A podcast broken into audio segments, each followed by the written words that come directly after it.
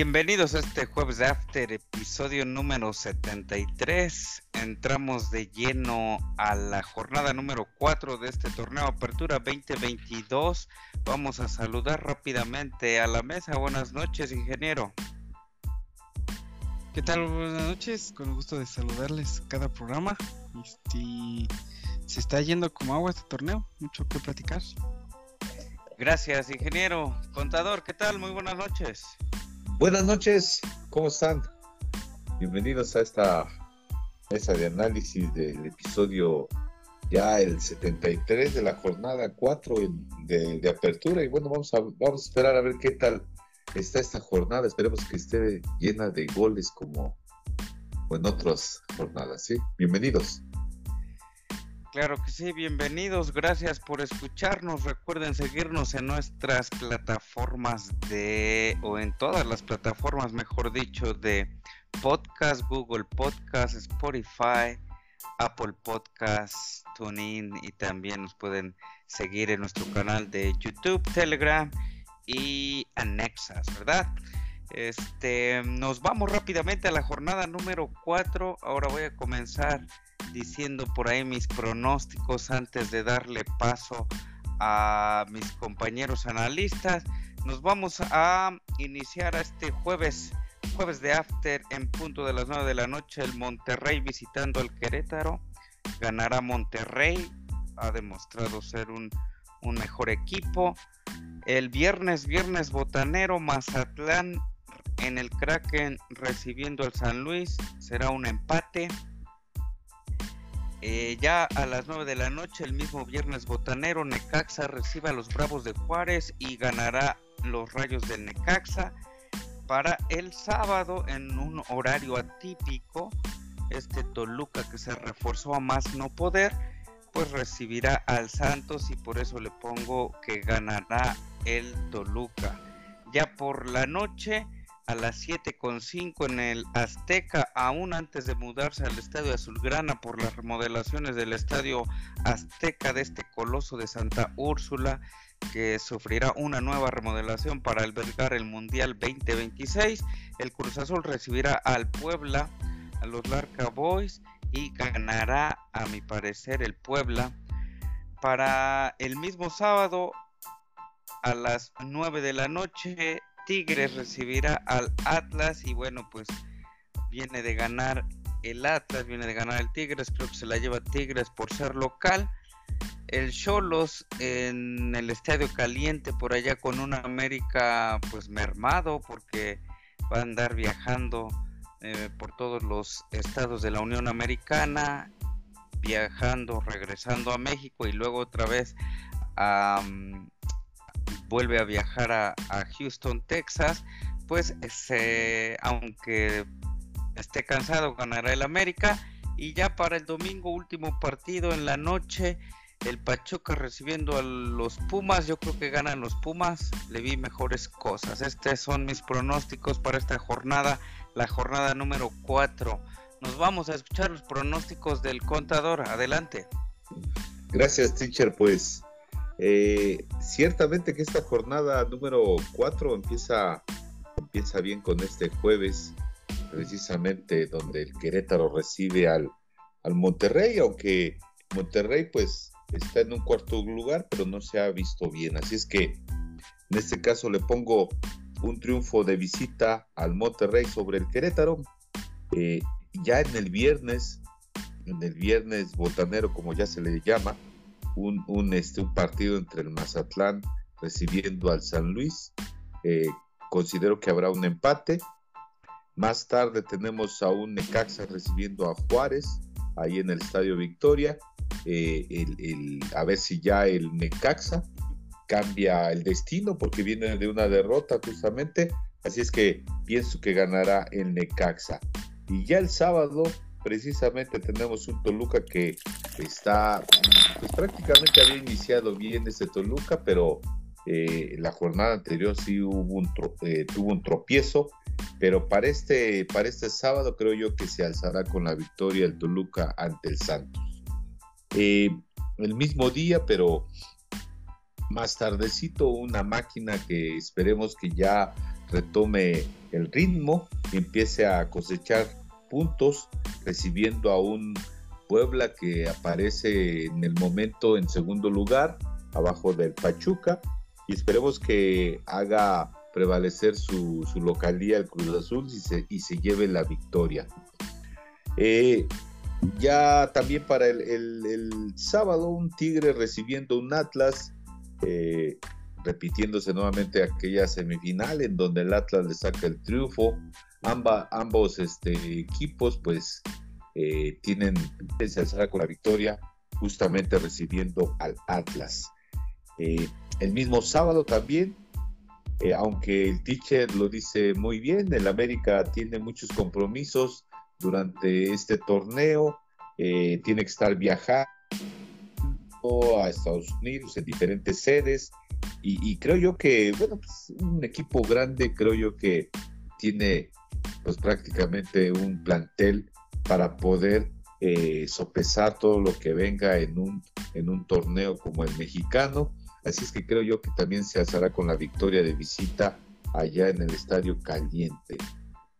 Y por último, el domingo un, Pachucas, eh, un Pachuca que recibe al, Puma y que creo yo que eh, el Pachuca que está en, segundo lugar, abajito del Puebla, así es que creo yo que se alzará con la victoria ya en el estadio Hidalgo. Esos son mis pronósticos. Gracias, contador, muy completo su análisis y pronósticos. Vamos a escuchar por aquí a el ingeniero con esta jornada número 4. Adelante. Gracias, gracias. Iniciamos este Querétaro Monterrey. Me quedo con la victoria del visitante con el Monterrey para las para el siguiente encuentro Mazatlán San Luis me quedo con el empate. No le he visto nada a los dos equipos, algo trascendental. Creo que hasta incluso va a haber un 0-0 ahí. Eh, Necaxa Juárez lo mismo. Veo un 0-0 ahí, a lo máximo un 1-1 Necaxa Juárez, un empate. Toluca creo que trae muy buen equipo y le va a ganar a, al Santos en su casa, tal vez un 2 a 1. Y Cruz Azul Puebla va a estar muy reñido este encuentro, pero creo que el Cruz Azul se va a alzar eh, con la victoria por el simple hecho de que está en su casa. Y Tigres Atlas, yo creo que va a ganar Atlas porque pues, al parecer este es la Liga Orlegui, ¿no? Todos están diciendo eso y pues le van a dar el triunfo al Atlas, ¿no? Este, para los América me quedo con el empate y para Pachuca Pumas también me quedo con otro empate. Empates, empates y empates. Y bueno, pues nos vamos. Eh, muchas gracias, ingeniero. Nos vamos al partido de la jornada. Eh, en esta ocasión me toca escoger a mí, o si no, pues ya me adjudiqué este derecho, este honor. Nos vamos a el Cruz Azul recibiendo a los camoteros del Puebla o los curtidores o los semitas o los que sean del Puebla, ¿no? Eh, este próximo sábado en punto de las 9 de la noche o 9.05 por ahí del sábado, este sábado futbolero, Cruz Azul que viene de perder, Puebla que viene de empatar en la jornada previa para mí este es el partido de la jornada. Espero ver por ahí rayos y centellas. Aunque, bueno, voy a dar mi pronóstico después de que ustedes desmenucen este, este, este siguiente cotejo. Contador, ¿cómo ve este, este partido de la jornada? Gracias, teacher. Pues complicado, complicado para la máquina que ciertamente tiene que hacer valer su localía pero sí se va a enfrentar al, Puebla que hasta el momento en la jornada 4 va de líder y jugando bien. Creo yo que los últimos partidos, en este caso, que si bien obtuvo un empate, pero creo yo que llega bien los este, pupilos del Arcamón, jugando bien un Aresteguieta que, que sigue luchando como un auténtico vikingo ahí en la eh, eh, en lo que es en la delantera y luchando como un auténtico, vaya, este, ¿cómo se puede decir? Aferrado a meter gol y jugando bien. Eh, tiene una estructura bastante, bastante sólida el Puebla, que creo yo que sí le va a hacer daño a un Cruz Azul, pero pensando en que el Cruz Azul ya debe de obtener puntos, ya debe de establecer su propio ritmo, vieran estos goles, así es que pues creo yo que va a ser un, un partido parejo, pero me voy del lado del Cruz Azul por cuestión de localía y que ya necesita hacer puntos para no despegarse de los primeros lugares. ¿Podría darnos su marcador? Un 2-1 favor el Cruz Azul. 2-1 favor el Cruz Azul. Seguramente entre sus pensamientos está un gol o golazo del Chaquito, ¿no? Como el, el de la jornada pasada lanzándose de palomita. Ingeniero, partido de la jornada, Cruz Azul recibiendo al Puebla. Pues vámonos rápidamente a la estadística. Eh, Cruz Azul Puebla y en los últimos 25 eh, encuentros hay 9 victorias para el Cruz Azul, 7 victorias para el Puebla, 9 empates. Eh, Cruz Azul no le gana, no le gana al Puebla desde el 21 de julio del 2018 de local por un marcador de 3 a 0. De ahí ha habido dos empates. Eh, y en el último encuentro, que fue el 5 de marzo de este año, justamente, el Puebla le ganó 3-1 a domicilio al Cruz Azul. Sin embargo, eh, después del empate del Puebla en la, en la jornada anterior y de la derrota del Cruz Azul, que se espera que el Cruz Azul levante un poco las manos y la máquina se ponga eh, pues un poco de carbón a, ese, a esa máquina, yo creo que va a sacar la victoria. No va a estar tan holgada porque el Arcamón, y eh, bueno, me baso en esto porque pues también recordemos que no va a tener Aristelleta, no va a tener Aristelleta en un rato, que es su delantero. Entonces, pero la defensa está muy bien conformada, la que tiene este el Arcamón. Yo creo que va a haber un 2 a 1 favor Cruz Azul. 2 a 1 favor Cruz Azul y 2 a 1 favor Cruz Azul. Ambos compañeros le dan la victoria al Cruz Azul. Por mi parte, yo le doy los puntos, los tres puntos al Puebla de visita. No tiene ya el Cruz Azul al técnico Reynoso. Eh, sí se le ven cosas importantes a este nuevo técnico, pero yo creo que va a tardar. No le va a encontrar los pies y la cabeza a estos, a estos jugadores. No están tan jóvenes. Por ahí veía una entrevista que le hicieron a Corona donde él respeta, respeta que se le esté dando la titularidad a jurado, pero pues obviamente él menciona que ya también pidió por ahí pues entrarle al quite, ¿no? Eh, me imagino que quiere que quiere regresar, quiere jugar porque pues él sabe que que pues una carrera de futbolista no es eterna, ya no está tan joven, entonces eh, pues estaría bien también verlo por ahí en la puerta, aunque pues sí, yo estoy en favor de que jueguen pues entre más jóvenes mejor. Estaba en lo que escuchaba sus comentarios por ahí, no sé quiénes ustedes recuerden por ahí jugadores que han estado en las dos camisetas o que han jugado con las dos escuadras, ya lo veíamos con Reynoso, ¿no? Que, que dirigió, bueno, dirigiendo eh, al Cruz Azul, dirigiendo al Puebla, otro jugador que se les venga a la, a la memoria. Eh, Cristian Tabó, por supuesto, el más reciente. Eh, por ahí el este? contador en sus años Larios. de júbilo. Pablo Larios en la máquina de Cruz Azul y en el, con los camoteros del Puebla. No sé si el Chicharito, el papá del Chicharo contador, no sé usted que lo vio, al parecer me suena. Me suena, pero no nos Javier Balcázar y Jorge Campos. Jorge Campos ya robando. Sí, pero sí, sí, sí alcanzó a arañar este al Puebla. Eh, pues ahí... no pasó por Cruz Sí, sí pasó. Sí, cuando jugaba de quería salir de, delantero y también a la vez de, portero, ¿no? Creo que sí. Un, este, este, un chileno, Carlos Poblete, que también jugó en ambos este, equipos de Puebla. El Marcelino Bernal, recordarán, en aquella media, media mediocampista con, con García Marcelino Bernal también estuvo en el Puebla y en el Cruz Azul. Eh, Sergio Almaguer, un delantero, también, que después se convirtió en defensa, Sergio Almaguer. Es el, es el auxiliar del Rey Midas. Exacto, exacto. Sí, y como usted menciona, eh, comenzó de delantero y lo fueron bajando hasta ser como lateral izquierdo. Escuchaba también que lo mismo le está pasando a Diego de Buen, que ya lo comentaba el ingeniero en afters pasados. Eh, estaba hasta arriba delantero, bueno, más lo vimos de medio y ahora ya está como defensa central, ¿no? Contención, ingeniero. Pues tiene que, ¿no? O sea, si, no te adaptas. no corre. Pues, no, aparte, pues ya no juegas. También. Y bueno, pues esos fueron este los. Otro, tiene otro la mano. A la mano, este, ¿por qué no mencionar también que el goleador también de la selección mexicana, que en su momento estuvo, Jared Borgetti, vistió tanto la del Puebla como la de Cruz Azul. Eh, un parejita López, recordarán, también. Ah, cierto, cierto. Y este. Y Pedro Pineda, que hoy creo es técnico de, no recuerdo qué nombre de la, MLS. Pedro Pineda, que también vistió las dos camisetas. Hugo, ¿no?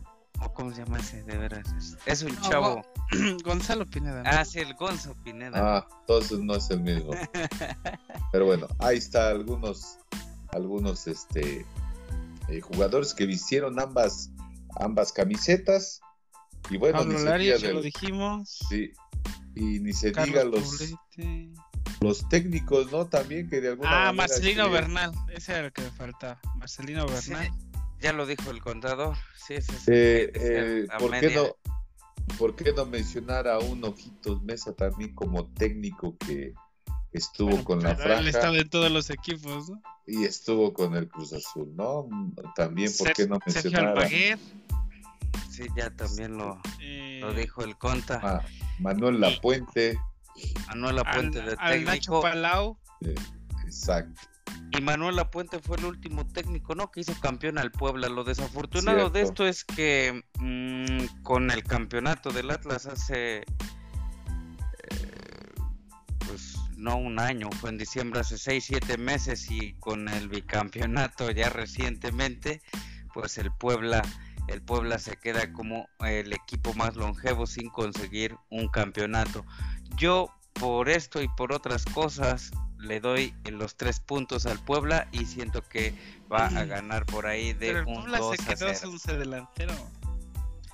Se queda sin su delantero, pero va por más eh, garra, por más corazón que por buen fútbol, ¿sale? Y bueno, pues este es nuestro análisis de la jornada número 4 del torneo Apertura 2022. Vamos a una pausa y regresamos.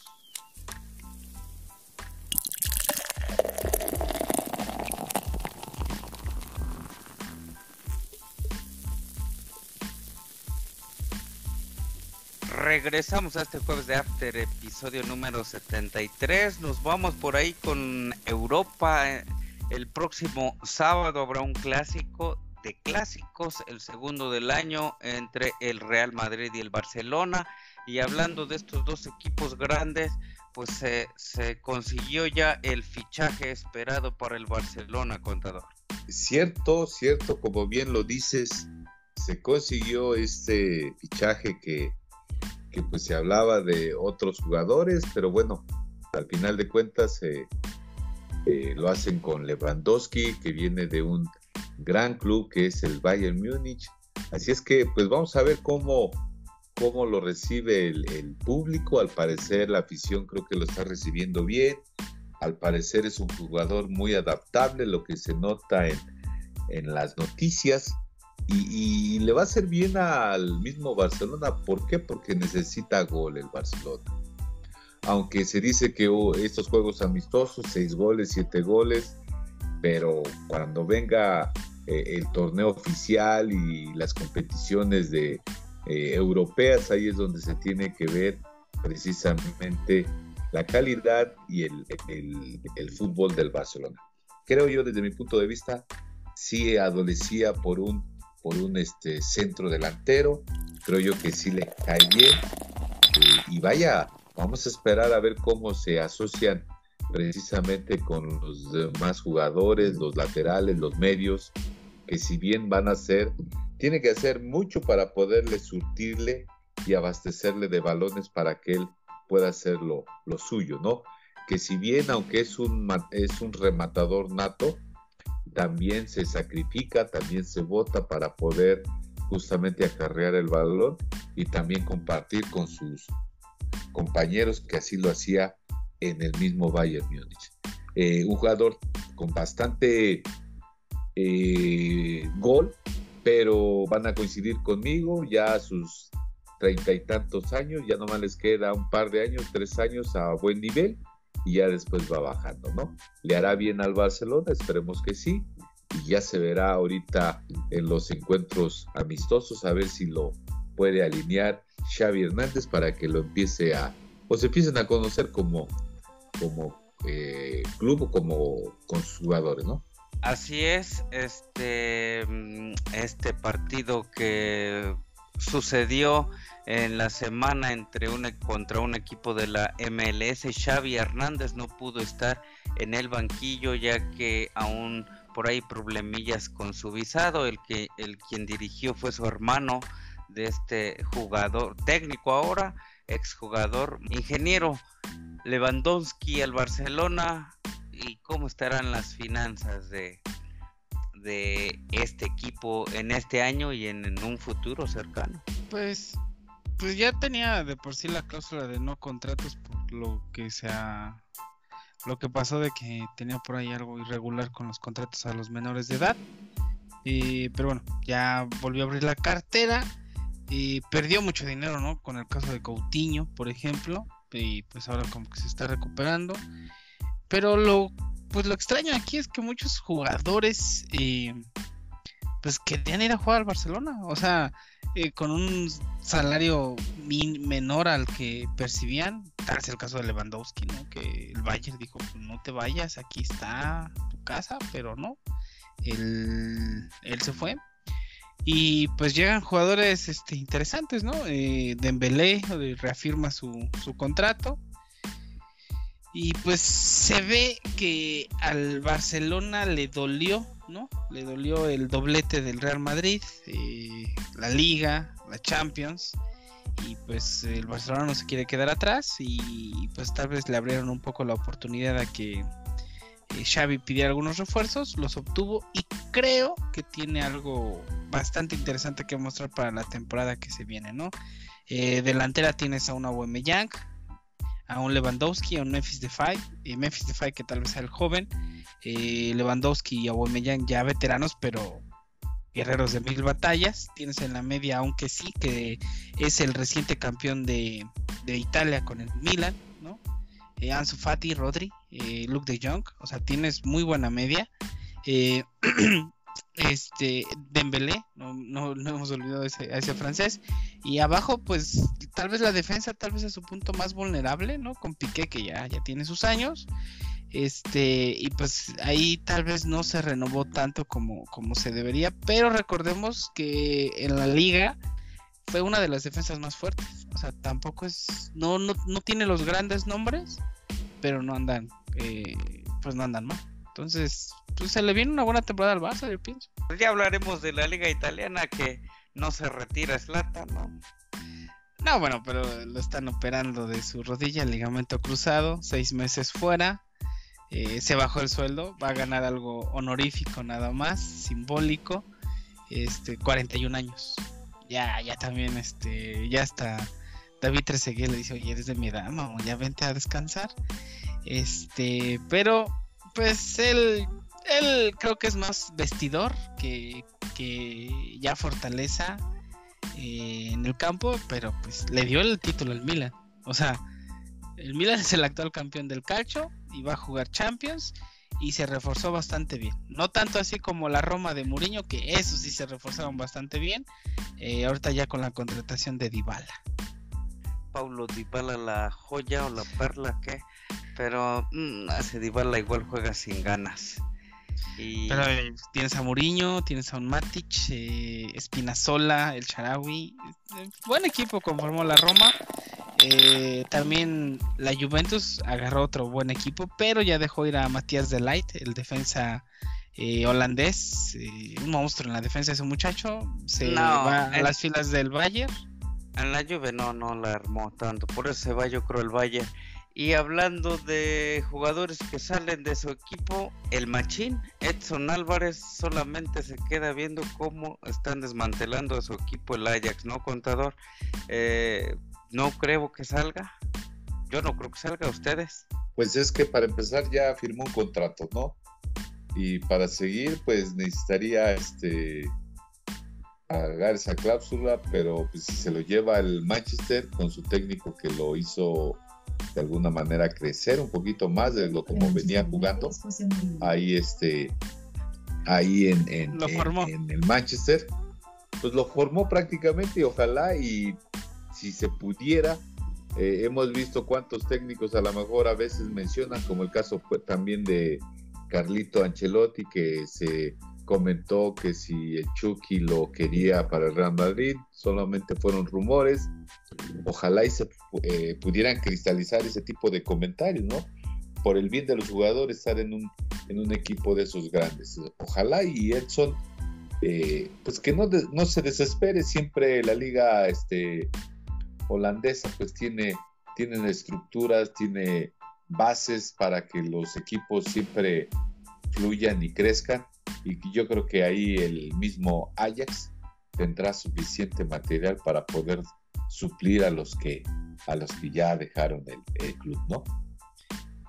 Pues sí, pero también eh, en el Ajax el Machín es protagonista y el Ajax no es mal ah, equipo. O sea, tal vez la liga holandesa no les demande mucho, pero en Champions siempre están llegando a semifinales, cuartos, porque es un equipo de chavos y jugando bien, o sea, jugando vistoso.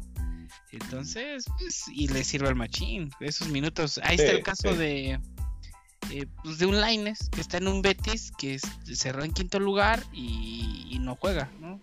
O Orbelín Pineda que se fue al a de, de Grecia.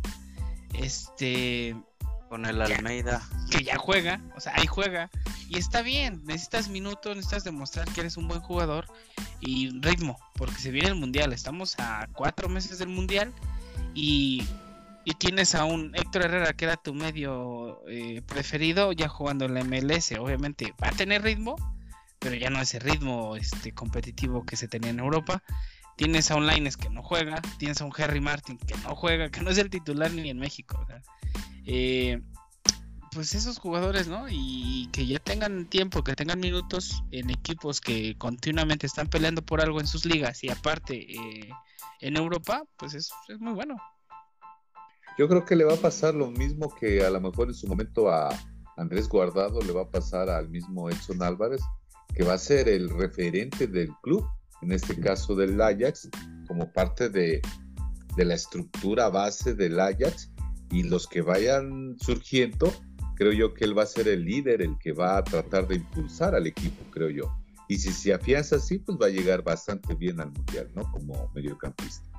Y pues ojo, porque a la, ojo porque a lo mejor en este eh, transición de cambio de estructura del equipo lo puede estar viendo también otro club grande, justamente de lo que haga el mismo Edson Álvarez, ¿no? Sí, aparte es muy joven, o sea, está en sus 25 años. ¿Cierto? Si, si el Barcelona está contratando a un jugador de 33 años, este, pues oye, o sea, el terreno es bastante amplio, ¿no? Pues ojalá que yo pienso que mm, quisiera que no, que no le pasara lo de aguardado que sí saliera a otro equipo, digo, para probar, que se vayan baratos. Pero, pero, no, pero Guardado tiene una carrera muy, muy, muy buena. O sea, se fue a los 20 años al, Deportivo La Coruña. De ahí pasó eh, al PSV Eindhoven. Eh, después se fue a um, la Real Sociedad, si no mal recuerdo.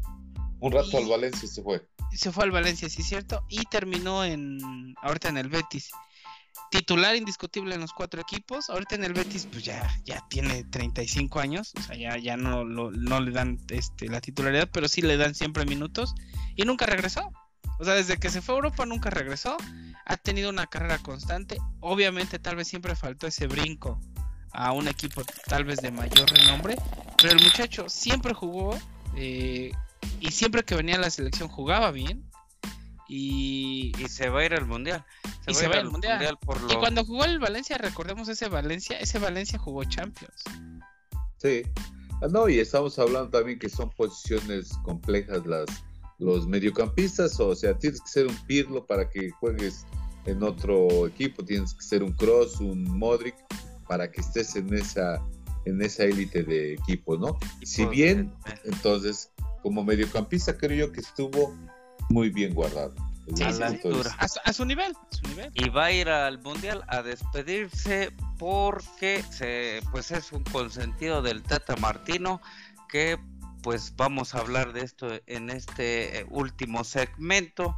Por ahí el Tata Martino hablando con Scaloni técnico de la selección argentina en Argentina en lugar de estar por acá en Ciudad de México. No sé qué digan las letras chiquitas del contrato ese que lo tiene amarrado a la Federación Mexicana. despidieron a su jefe. Y despidos en la Federación Mexicana de Fútbol pese a otras los fracasos eh, de la selección sub-20, ¿no? Y de también de la selección femenil, la mayor femenil.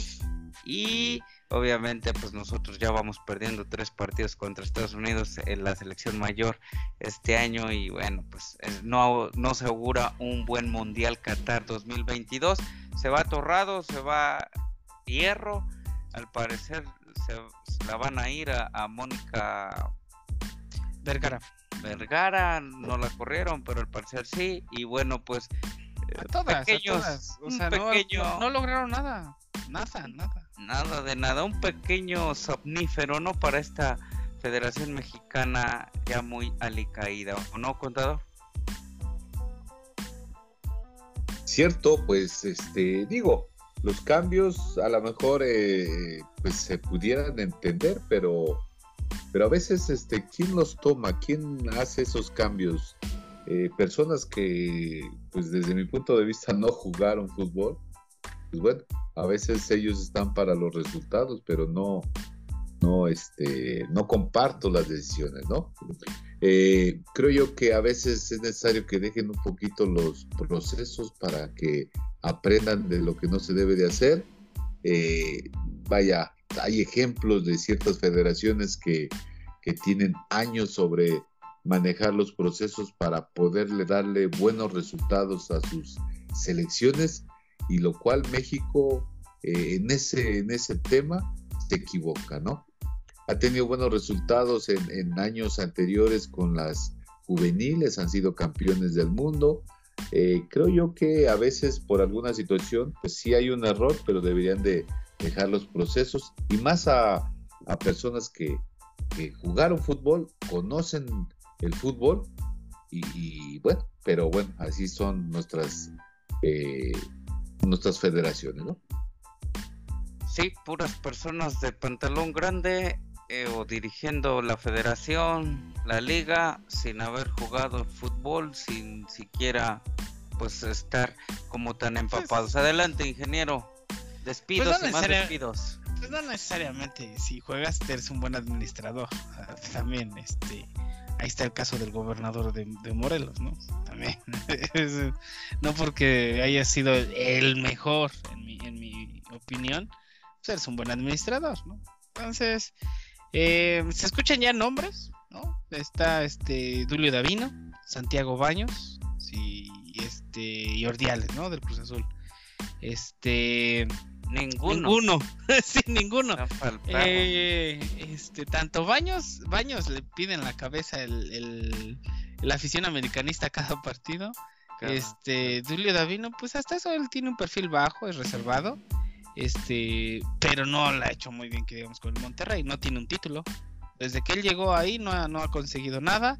Lo único que consiguió fue una Copa MX, eh, el Mundial de Clubes para el perro, ¿no? Este, y Ordiales los pues, refuerzos, los técnicos igual no da, no no encaja o no le no atina.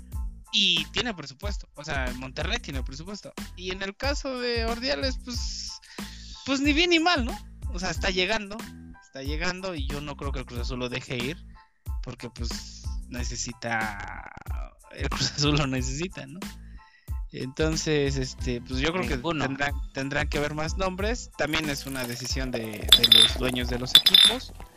Eh, pues entonces los que van a tener más peso, pues va a ser ahí el caso de, de Salinas Pliego, de, de, Orlegui, Orlegui Grupo, eh, este Grupo Pachuca, ¿no? Serán los que van a tener más decisión. Entonces, seguramente vamos a ver ahí a, Arturo Elias Ayub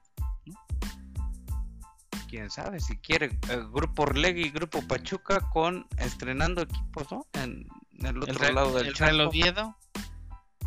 Y no sé qué otro. Está bien, porque si compran equipos del otro lado del charco, pues pueden comprar jugadores mexicanos que se van a foguear allá. Pues Pachuca tiene buenas fuerzas básicas. Atlas tenía. Los, referentes europeos salieron de ahí. Y del América, exactamente. Y el América nunca se habla de su cantera. De su, cantera, pero pues ahí tenemos al Raúl Jiménez, al Machín, de que estábamos hablando anteriormente, a Ochoa que fue eh, y vino. Este, pero por ejemplo del Pachuca tienes a un Chucky Lozano, tienes a un Guti Gutiérrez, ¿no? Este, en su momento pues, muy muy buenos jugadores. Pues sí, pero de los tres que mencionas yo creo que ninguno, no sé, se tendrían que se tendría que dar una sacudida muy muy grande en la Federación Mexicana. Tú, tú si pudieras poner un administrador, ¿a quién pondrías? Para el fútbol, no sé. Director de selecciones. Sería el, jefe de, del Tata. Eh, pues sí, el jefe de todas las selecciones subs. Pues no, no conozco a muchos, pero yo pienso que no lo dejan trabajar. Yo pienso que viene una indicación desde arriba. O sea, es como que vente tú de manager, ¿no? De una institución pero oye, haz esto, oye, haz el otro, oye, quita acá, oye, como que llegan a recibir nombres, ¿no? Sí.